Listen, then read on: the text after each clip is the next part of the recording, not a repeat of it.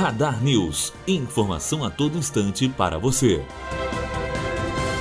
O governador eleito do Rio de Janeiro, Wilson Witzel, afirmou no dia passado que pretende pedir ao presidente eleito Jair Bolsonaro a prorrogação da garantia da lei e da ordem para manter o efetivo das Forças Armadas no Rio ao longo dos primeiros meses de 2019. Caso receba uma negativa, Witzel disse que reforçará o patrulhamento por meio de regime adicional de serviço.